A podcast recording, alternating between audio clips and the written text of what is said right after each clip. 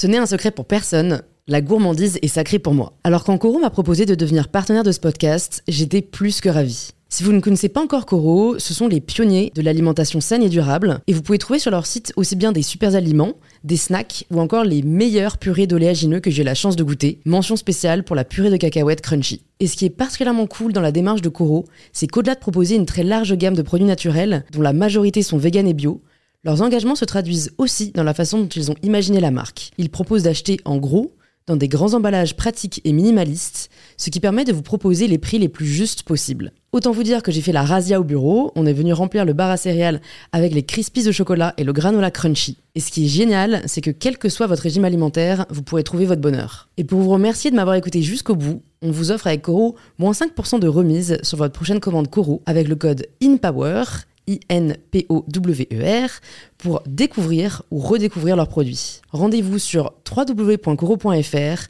et surtout, régalez-vous.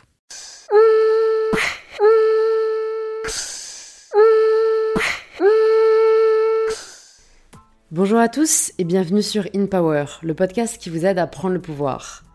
Chaque semaine sur InPower, j'accueille des entrepreneurs, des artistes, des créateurs ou des créatrices, des passionnés qui ont pris le pouvoir de leur vie et cette semaine, c'est une ancienne avocate devenue aventurière et sportive de haut niveau que je reçois. C'est vrai, euh, ça interpelle, tu vois, euh, les expéditions que tu peux mener euh, en Antarctique, en Arctique, dans des, dans des zones quand même très difficiles et pour, pour des challenges, des défis qui, qui sont presque qui nous paraissent presque impossibles.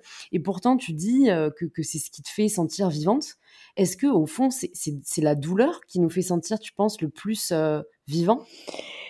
Euh, ce n'est pas la douleur, je dirais que c'est plutôt, euh, l'effort pour aller vers ce qui nous fait vibrer. C'est-à-dire que, hum, je crois qu'on a tous des motivations sincères. C'est le terme que j'utilise dans dans le dernier livre, En mouvement que que j'ai écrit. C'est-à-dire qu'on a tous, hum, un objectif ou plusieurs objectifs, plusieurs, euh, plusieurs rêves qui nous font vibrer. Alors déjà, ce qui est compliqué, c'est de les trouver.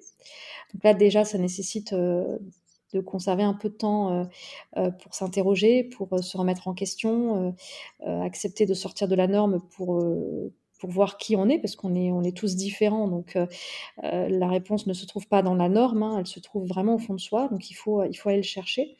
Et une fois qu'on a trouvé cette motivation sincère et que l'on va vers ces objectifs qui nous font vibrer, cela va nécessairement nécessiter un effort.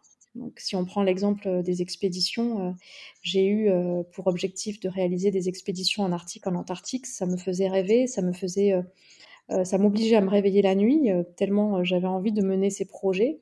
donc, je savais que je ne pouvais pas le laisser au stade de l'idée parce que c'était tellement c'était tellement présent dans, ma tête et, ça devenait tellement obsessionnel que j'étais obligée de me mettre en mouvement vers ces projets-là.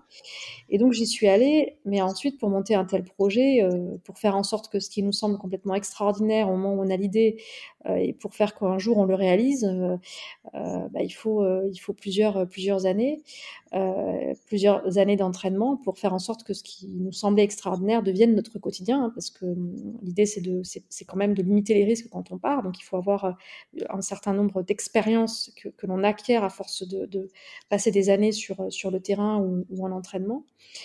Et en fait, ces, moments-là, le fait que ça dure, le fait que c'est très long, j'aime beaucoup parler de temps long euh, parce que je, crois vraiment que la clé, elle est là, euh, c'est avoir conscience du temps long, l'accepter.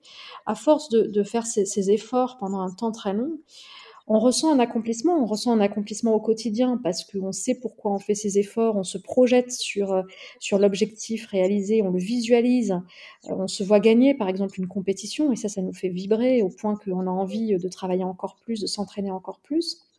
Et puis le jour où l'objectif est atteint, c'est un accomplissement, une plénitude, et ça, je l'ai vécu euh, euh, vraiment très fortement quand euh, je suis arrivée au terme de, mon expédition à travers l'Antarctique en 74 jours. J'ai ressenti une plénitude qui, est, qui, est, difficilement, on va dire, descriptive. À mettre en mots, c'est compliqué. compliqué de mettre des mots, et pourtant j'ai écrit plusieurs ouvrages, et il y a des choses vraiment qui se vivent et qui ne qui ne peuvent pas se raconter ou s'écrire, c'est trop fort. Et, cette plénitude-là, elle est liée au fait que j'ai eu, euh, j'ai rencontré énormément d'obstacles, que ce soit en amont, que ce soit sur le terrain, euh, que ce soit euh, après l'expédition. J'ai rencontré de tels obstacles qui font que, en fait, quand vous, vous les surmontez, vous faites l'effort, vous continuez, vous, vous persévérez en vous disant que l'obstacle ne peut pas gagner. Il n'y a qu'une option, c'est que vous avez envie de réaliser ce projet, donc vous le réaliserez.